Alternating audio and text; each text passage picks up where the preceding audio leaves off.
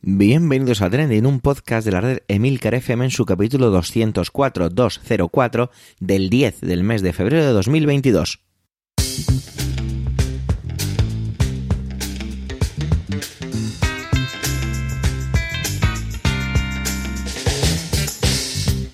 Trending es un podcast sobre lo que pasa, sobre lo que ocurre, sobre las noticias que pueblan las redes sociales, todo con opinión y siempre con ánimo de compartir. Por ello somos varias voces, aunque yo, Javier Soler, haga de presentador. Trending es tu podcast de noticias semanal. Adelante.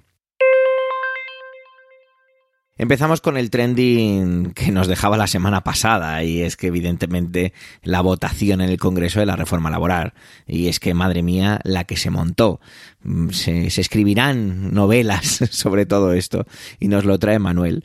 Él eh, me ha gustado mucho eh, otra vez en esta ocasión como lo comentaba y decía en las notas decía en ocasiones la realidad se deforma con espejos propios de una obra de Valle Inclán esto es lo que ocurrió o al menos así lo percibe el Manuel de esta forma en lo que tuvo que ver con la reforma, con la votación, perdón, de la reforma laboral. Os dejo ya con él. Adelante, Manuel.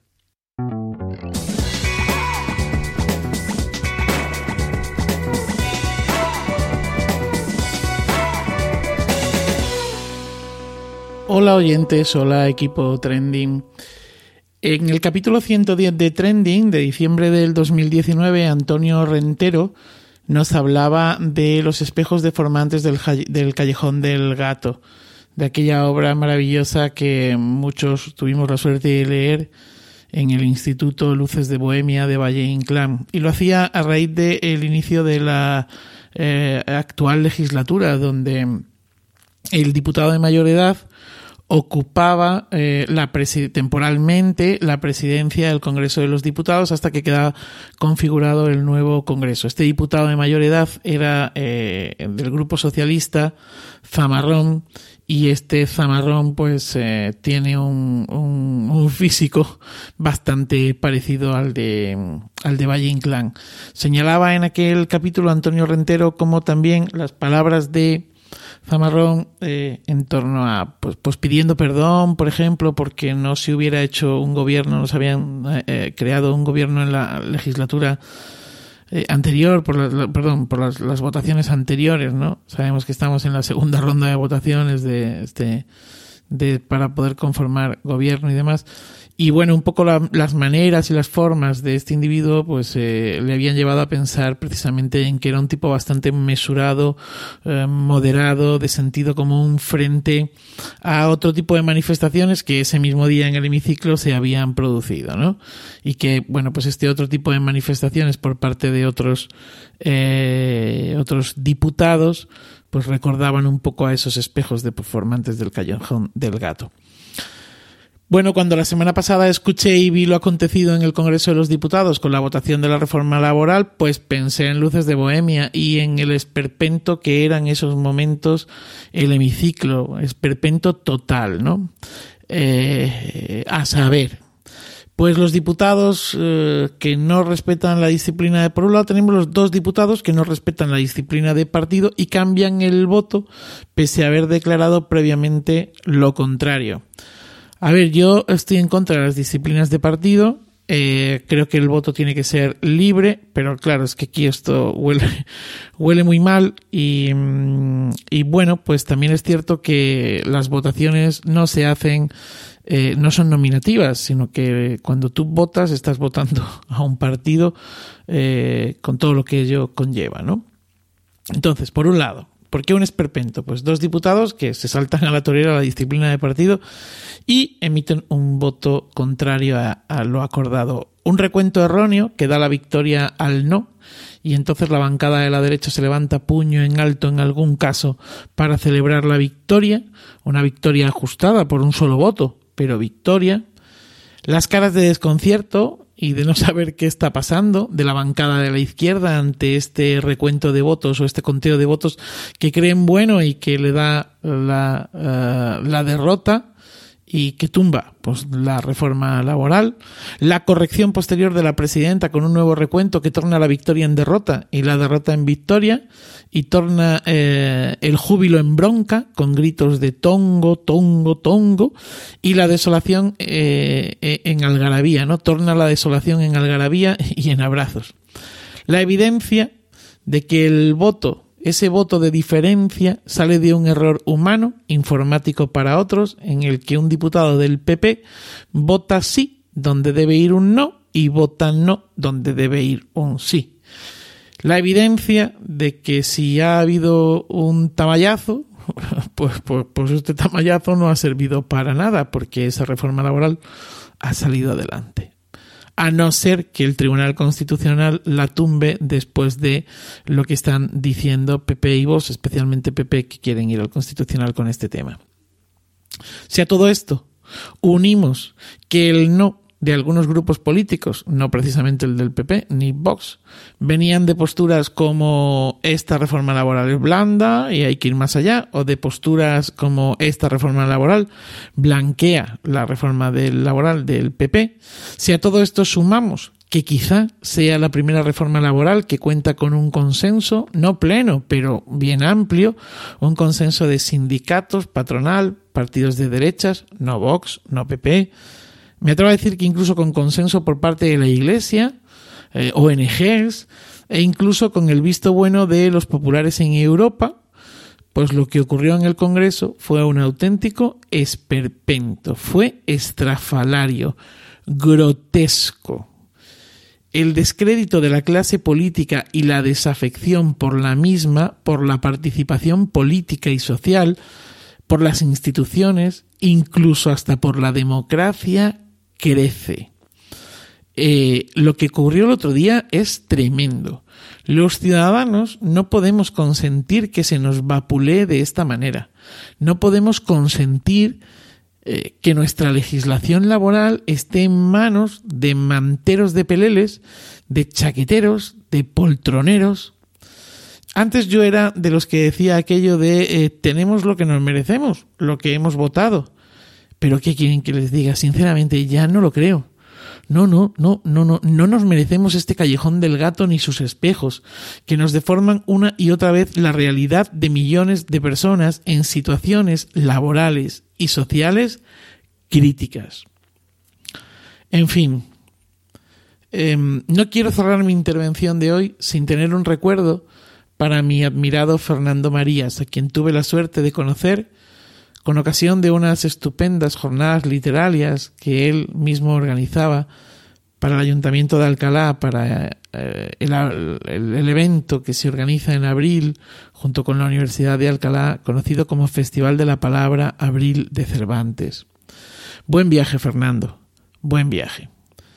Y a vosotros, a vosotras, pues feliz día y feliz vida.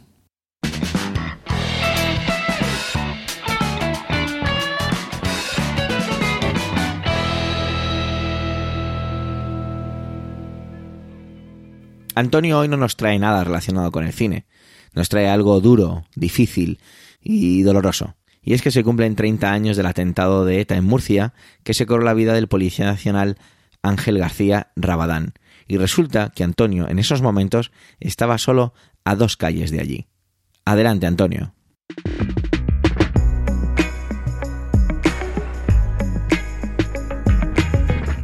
Saludos, soy Antonio Rentero y esta semana en Trending quiero hablaros de algo que pasó aquí en Murcia en la madrugada del 10 de febrero de hace 30 años. Esa noche me encontraba en el taller de mi buen amigo Pepe Montijo, pintor. En esa época nos había dado por la fotografía en blanco y negro y estábamos en su taller revelando fotografías. Cuando de pronto escuchamos un tremendo estruendo sentimos como la tierra, como el suelo se movía bajo nuestros pies y dada la cercanía, apenas dos manzanas, del cuartel de la Guardia Civil, nos temimos lo peor, un atentado de ETA en el cuartel. Por desgracia, en esa época y en años previos, era lo primero que uno pensaba en una circunstancia así. Quizá en un eh, segundo momento pensabas en el estallido de alguna bombona de butano o algún, alguna explosión en la instalación de gas natural de algún domicilio, pero de madrugada a dos manzanas del cuartel de la Guardia Civil y hace 30 años eso era lo que uno pensaba. Nos miramos, salimos a la calle, estaba, el taller estaba situado en una planta baja, daba directamente a la calle y miramos en dirección al cuartel de la Guardia Civil que estaba al final de la calle, ya digo, a apenas dos manzanas. Y toda la gente se estaba asomando por las ventanas, estábamos todos mirando en la misma dirección. Bajamos la persiana del, taller y nos acercamos al final de la calle para asomarnos a ver qué es lo que había pasado y también si se podía ayudar a alguien en algo, deseando que no tuviéramos que, que pasar por ese trance, porque eso supondría que no habría mm, más allá de, de daños superficiales. No nos dejaron pasar, ya había salido eh, efectivos de la Guardia Civil, del cuartel, y nos decían que nos diéramos la vuelta, que, que, nos alejáramos de allí. Dimos la vuelta a la manzana que había entre medias, mm, y en mitad de esa calle, en mitad de la noche, se veía un trozo de hierro retorcido de algo más de un palmo de largo, y me acerqué, lo, lo cogí, todavía estaba caliente y continuamos andando hasta el final de la calle. Ya sí que teníamos claro que seguramente aquello había sido un coche bomba. No tenía mucha explicación que en la manzana de al lado, en mitad de la calle, hubiera un fragmento metálico retorcido, agujereado y que estuviera caliente.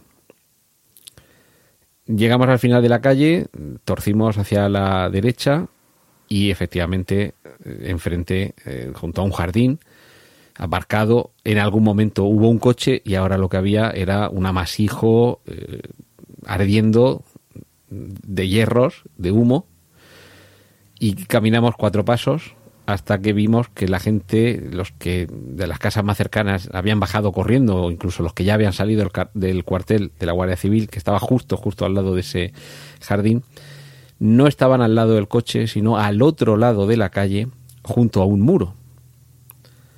Y desde, desde enfrente, desde la acera de enfrente a ese muro, y sin acercarnos, por supuesto, al, al coche, lo que pudimos distinguir fue al pie de ese muro y frente a ese amasijo de hierros retorcidos y ardiendo, un amasijo de carne. Era Ángel García Rabadán, Policía Nacional, según supimos más tarde, que había acudido alertado por algunos vecinos que habían visto algunas maniobras extrañas en un coche aparcado en la acera.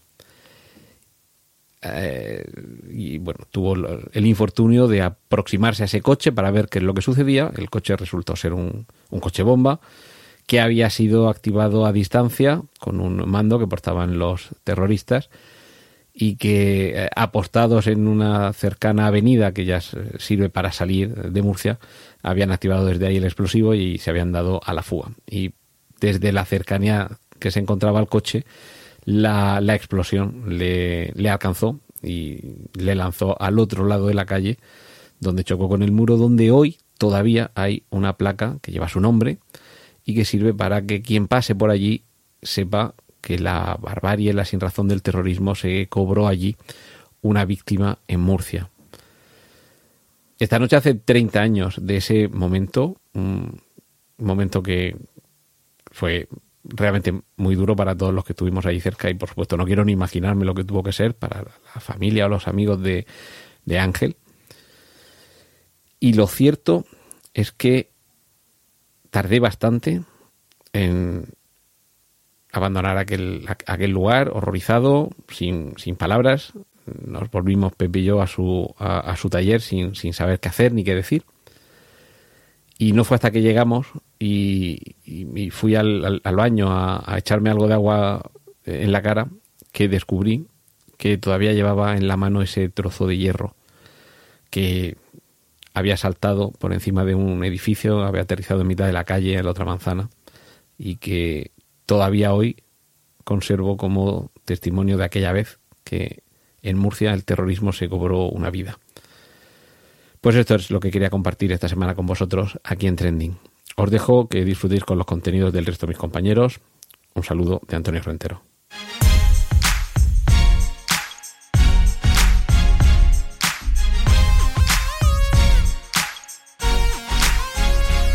No sé si los oyentes de este podcast eh, son fans o seguidores de un grupo humorista que se llama Le Luthier. Es un grupo eh, argentino que pues tiene ya muchos años, de hecho varios de sus miembros ya han fallecido y es eh, se llama Le Luthier porque hacen sus propios instrumentos de una manera muy muy interesante, muy bonita, con mucho mimo y utilizan sus espectáculos el humor. Es un espectáculo muy hacia el clown, muy hacia eh, expresión teatral y, de una manera muy, muy ácida y muy característica. Si no los conocéis, yo os invito a que os metáis en YouTube y pongáis Les Luthiers y ya verás como, ya veréis, perdón, cómo os va, os va por lo menos a llamar la atención.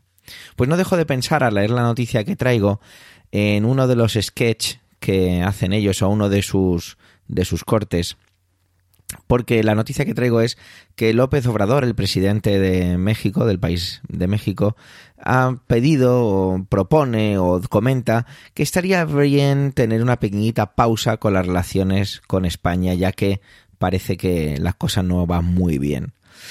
¿Por qué dice esto? Bueno, pues tiene que ver con las relaciones económicas en cuanto a ciertas empresas, como pueden ser Repsol o HL y Astilleros, y considera que durante los últimos sesenios Creo que la palabra sesenio aquí tiene que ver con los mandatos de, los presidentes mexicanos, ya que al leerlo en varios artículos he llegado a esa conclusión.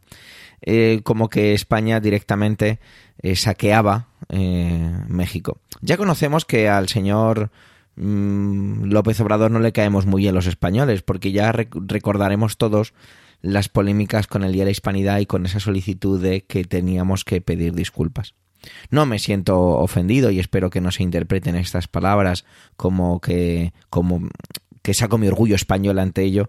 Estoy convencido de que el señor Andrés Manuel López Obrador tendrá pues sus razones para decir todo esto y tendrán un plantel de consejeros y asesores que tienen y que justifican este tipo de declaraciones. Es cierto que también ha hecho una pequeñita matización, ya que al decir que se la posibilidad de una pausa, ha dicho que bueno, que eso no se puede hacer así, que ha dicho que era bueno, que era solo un comentario. Eh, sin duda, eh, López Obrador tiene una manera más de expresarse que a mí me parece muy curiosa. Es una persona que habla increíblemente pausada, realizando movimientos muy marcados con sus, con sus manos, hace muchísimo, se, se desplaza mucho dentro del atril, a veces da la impresión de que se va a desplazar demasiado de los micrófonos y creo que medita muy bien las cosas que dice. Es cierto que a veces me, despisto un poco, no sé si por los giros de, del español de México y que de repente me pierdo un poco con su discurso, pero es muy, me, resulta muy llamativo la forma en la que tiene de, expresarse. ¿Por qué decía lo de que me recordaba un sketch de Lelutier? Pues un sketch de Lelutier en el que están cambiándole el himno a, un, al país, en el que están un país ficticio y hay que buscar un enemigo, hay que buscar un enemigo al que echarle la bronca, al que poder echarle la culpa si algo sale mal. Además, así lo expresan.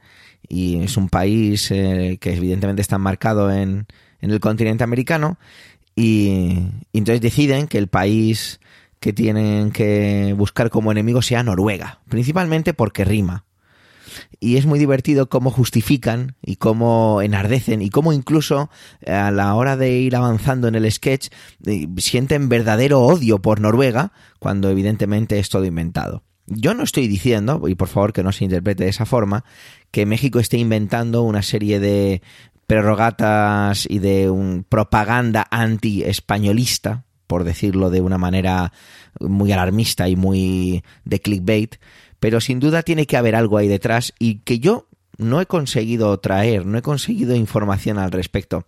Porque todo lo que tiene que ver con lo de las críticas de Repsol en cuanto a que por lo visto ciertos contratos ventajistas, ciertas actuaciones que Repsol no llevó a cabo correctamente, ciertas actuaciones donde se extrae eh, prospecciones para extraer gas no se cumplen como se supone que deberían ser y aún así se les paga, toda una serie de cosas que, bueno, evidentemente no son positivas para una relación internacional, pero que no sé si hay algo mucho más detrás.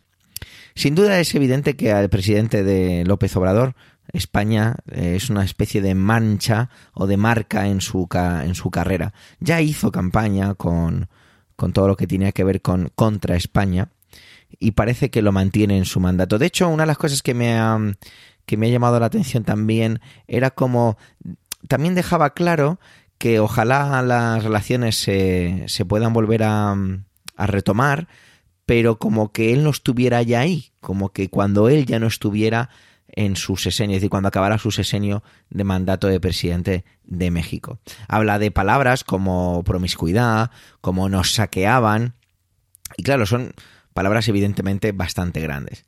Por ahí también colea en algunos de los artículos, uno de ellos el de Europa Press, el que hablaban de la, lo que estaba pasando con el embajador de México en España, acerca de cómo se estaba produciendo esa transición, pero tampoco he sacado mucho, mucho de ahí. Así que no sé muy bien a, qué atiende todo esto. He buscado en medios mexicanos, en, en, el, en el diario hidrocálidodigital.com, que entiendo que será de aguas calientes. Bueno, simplemente se, se, remiten a coger estas declaraciones, siempre con las comillas para dejar claro que son las palabras textuales que dice el presidente, pero no, no hacen alusión a nada más. Eh, una de las frases sería la, sería la que yo más destacaría, es la siguiente, dice, entonces vale más darnos un tiempo, una pausa. A lo mejor ya cuando cambie el gobierno ya se restablezcan las relaciones y yo desearía, porque ya no estaría aquí, que no fueran igual que antes. Aquí hago ilusión a esa parte que es la que más me llama a mí la atención, como él desmarcándose, creando a lo mejor o dando la imagen que él no es proclive o él no quiere establecer una, unas conversaciones o una relación positiva con España. No sé si es como aquel que de Luthier en el que eh, el señor Obrador está buscando un enemigo al que echarle la culpa por si algo sale mal, pero sin duda llama la atención que la relación sea menos buena y que esté, a lo mejor, ahora en pausa. Gracias por vuestro tiempo, gracias por querer escucharnos en este capítulo ducentésimo cuarto. Tenéis nuestra cuenta de Twitter arroba trendingpod por si queréis dejarnos algún comentario. Un saludo y hasta la semana que viene.